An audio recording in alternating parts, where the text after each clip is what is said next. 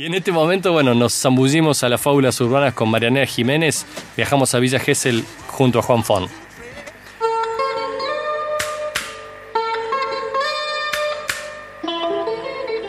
Hola a toda la audiencia de Arquitectos al Aire. Estamos en un nuevo episodio de Fábulas Urbanas, Ciudades y Literatura.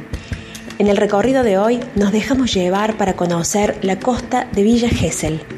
El escritor argentino Juan Forn nos permite adentrarnos en las imágenes de la playa en una de sus crónicas.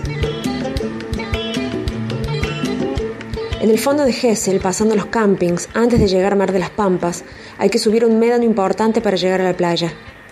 En plena subida pasé una familia evidentemente cordobesa, que arrastraba con esfuerzo heladeritas, sombrilla, sillas plegables y un par de criaturas que se quejaban de que la arena quemaba.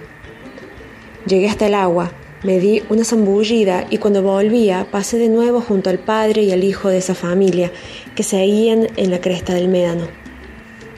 El nene tendría cinco o seis años y se ve que era la primera vez que veía el mar.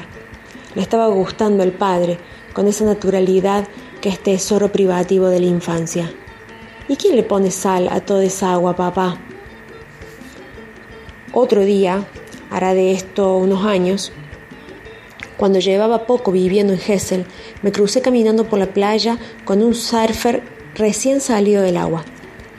Era uno de esos días gloriosos de octubre que te sacan de los huesos el frío del invierno con solo apuntar la cara al sol cerrar los ojos y dejarse invadir de luz.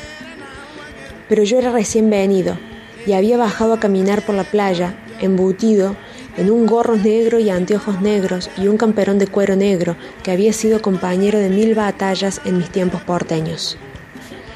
El surfer me dijo al verme pasar, yo en Buenos Aires también era dark y agitando sus rastas morochas aclaradas de parafina y dedicándome una sonrisa de un millón de dientes, agregó, pero acaso luminoso, loco.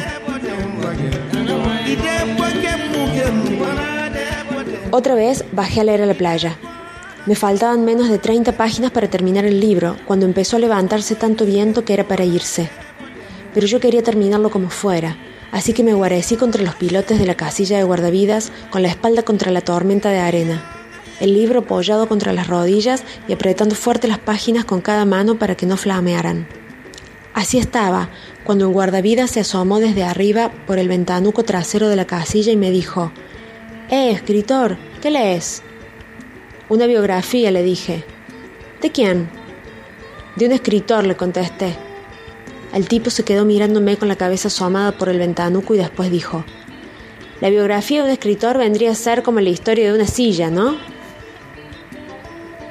El mar tiene esas cosas, la capacidad de generar las expresiones más cursis y las más inspiradas.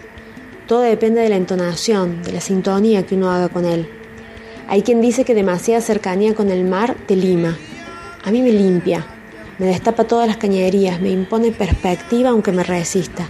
Me termina acomodando siempre, si me dejo atravesar. Y es casi imposible no dejarse atravesar. Así dice Juan Ford en tomo 1 de los viernes. Espero que lo hayan disfrutado y nos encontramos en el próximo paseo literario.